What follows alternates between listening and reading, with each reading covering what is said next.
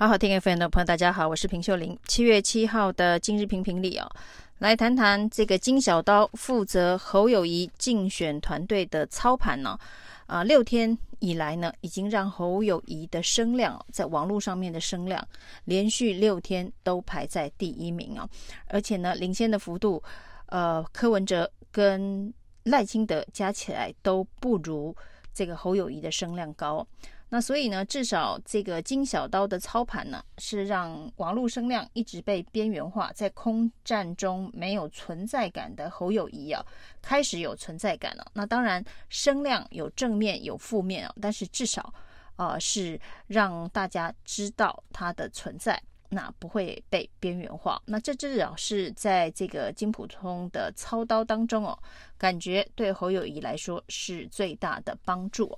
那除了金溥聪之外，王金平也成立了卸任立委，还有这个县市长的后援会哦。那基本上能站出来的国民党的大头，通通都站出来了，不管是老的、年轻的，还有现任的。这一个县市首长哦，能帮忙的举手举脚，通通都出来帮侯友宜站台了。那之前呢，也安排了侯友宜跟韩国瑜在黄复兴的活动当中见面了。那也让侯友宜的这一个支持度看起来呢，呃，是蛮完整的。那甚至呢，这个之前呢，民进党的前立委沈富雄点名，只要三个人出来帮侯友宜。助选的话呢，侯友宜赢面就很大。所谓的亮晶晶三人组哦，那这个晶晶已经出现了，金普涛、金普聪、王金平啊。那郭正亮其实呢，在网络上面呢，还有在这个舆论上面呢，对侯友宜也大部分都是比较正面态度的支持啊。所以亮晶晶三人组，还有国民党内重要的这个政治人物。那通通都出来了。那至于民调，目前为止还不见起色。这个操盘手金普聪说呢，这个民调，呃，也许有幕后操纵的可能哦。还举例，就是呢，有民调公司跟他证实哦，民调有两版呢，五十万跟九十万两个版本呢。那可以依照想问的问题，应该会得出不同的答案哦。言下之意是暗示啊，现在侯友谊的民调低迷啊。很大一部分是民调工具的操作。那当然呢，这件事情啊，这个持续一段时间之后，这个趋势就可以看出来了。因为现在呢，呃，指出侯友谊的民调排名第三哦，先不管郭台铭有没有独立参选，呃的份数是越来越多。那在各方不同民调的累积数字上面，侯友谊的排名都是第三。这件事情恐怕也不是所谓的民调黑手、民调风向是可以操作的。那国民党看起来呢，基本上是已经一片团结，包括了这个朱立伦说绝对不可能换侯哦。七月二十三号，国民党的全代会会如期的提名侯友谊哦，但是仍然是有一些乌鸦啊，包括了这个郑丽文哦，郑丽文在国民党内啊一向是这个大炮型的立委哦。那之前呢，力主朱立伦要快刀。斩乱麻，快点提名侯友宜的也是郑丽文哦。那现在提名之后，郑丽文提出一个警示啊，就是侯友宜是真的没有准备好选总统哦。那没有准备这件事情呢，就是所谓的产品本身的品质有问题哦。即便操盘手金普聪再厉害，推销员再厉害，恐怕也很难卖出去。那他甚至说，他的办公室啊，接到很多民众打报的电话哦，希望能够换韩国瑜出来选哦。那他认为换韩是比较有赢面的。那如果现在不换，到时候呃，这个输的。国民党输掉了这一场选举哦，那可能对于国民党来讲，这个百年大党以后再也没有机会能够重新执政了。那当然，郑丽文这样子乌鸦的声音，目前在国民党内是相对上比较少数哦。那不管是这一个这个亮晶晶团队，或者是呢这一个呃王金平所带领的国民党的有头有脸的政治人物，其实呢都是。站出来力挺侯友谊的，接下来就看，啊、呃，在这样子的一个团结的样貌之下，国民党已经展现出形式上团结的状态之下，侯友谊的民调能不能够有起色？那这中间当然郭台铭的角色也是一直被提出来讨论的，就是侯友谊的团结的呃队伍当中哦，一直没有郭台铭的身影出现呢。而郭台铭在之前呢，这一个征召初选落败之后，还曾经说他要提支持侯友谊啊。那只是说他支持侯友谊的方式是什么？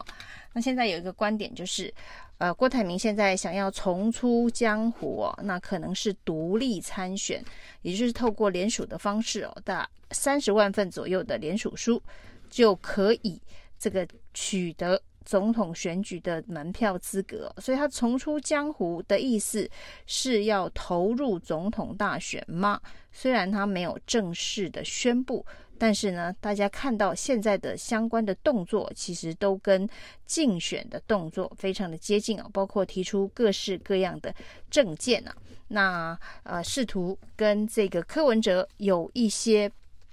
合纵联合的连结啊，那这都像是郭台铭要独立参选的起身炮。他说呢，他也要重回江湖的位置，那先从台南、高雄这些。蓝军的艰困选区开始哦，帮不同的这个立委参选人站台啊。那这事情呢，目前因为郭台铭还没有这一个总统参选人的身份哦，所以对于国民党刚刚所出炉的跳船条款来讲，似乎呢又没有完全直接的抵触。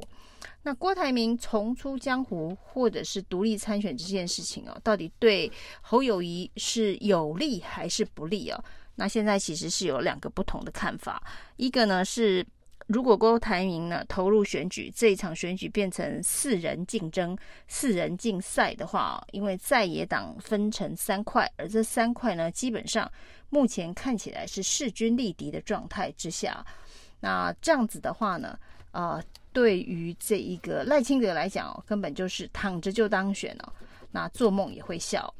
那另外一种不同的看法哦，是当郭台铭加入这个战局之后，呃，侯友谊反而燃起了一线希望。也就是呢，现在啊，这个维持第二名强势的是柯文哲。那柯文哲如果一直维持在第二名，而且呢，大概有三十趴以上的支持度的话，他是完全不会有意愿要跟国民党进行任何程度的整合，因为他可以真的以民众党的身份独立的走完这场总统大选，而且甚至还可能有赢面哦，最后一定会变成赖柯大对决哦。那这对柯文哲来讲，当然是一个最好的盘算，直接把侯友谊给边缘化。但是这时候呢，杀出了一个郭董，局势可能就会不同。根据一个最新的新媒体所做的民调，当郭台铭出来参选的时候，他所吸走的这个选票里头呢，将近百分之二十四的柯文哲的支持者会转投郭董。那如果有这么高比例的这个支持者会从郭柯文哲跑到郭台铭的话，那代表说郭柯之间选票的这个移动会给柯文哲造成非常大的压力哦。他要一直能够保持跟侯友宜有差距的第二名这件事情呢，就相对上困难了，因为前有这一个赖清德，那后有郭台铭哦，在拉扯柯文哲的这个选票。所以呢，一旦郭台铭入局之后，压力最大的会是柯文哲，而且呢，极有可能到选战的最后关键时刻，在野阵营分裂成三块这样子的一个局势呢，会引发在野支持者、非绿支持者的不满哦，会有一股压力，呃。让这股分成三块的势力有某种程度的这个整合。那以目前来看呢，当然这三股势力当中，柯文哲还是呃排名在比较前面的。所以包括郑丽文喊这个换侯这件事情哦，也许并不是直接把侯友谊换掉，而是国民党呢必须在关最后关键的时刻哦，不要排斥跟其他人的合作。不排斥跟其他人的合作。呃，在之前呢，这个国民党所想象的合作呢，是别人成为搭档的副手的合作方式哦。那郑丽文所提出的想法是，恐怕不排除成为辅助别人能够政党轮替。那这别人当然最重要，可能指的是柯文哲啊，不能够排除跟柯文哲合作而一起。呃，下架民进党这样子的一个政治目标，那这可能会是呃非绿群众当中呃所设定的在在野联盟，所谓的在野联盟，在这个关键时刻，最后的关键时刻，如果真的分裂成三股不同势均力敌的势力的话，一定会有被迫整合的压力啊。那在这样子的一个外在环境被迫整合的压力之下，一向对于民意。对于舆论、对于风向非常敏锐的柯文哲，一定可以感受到，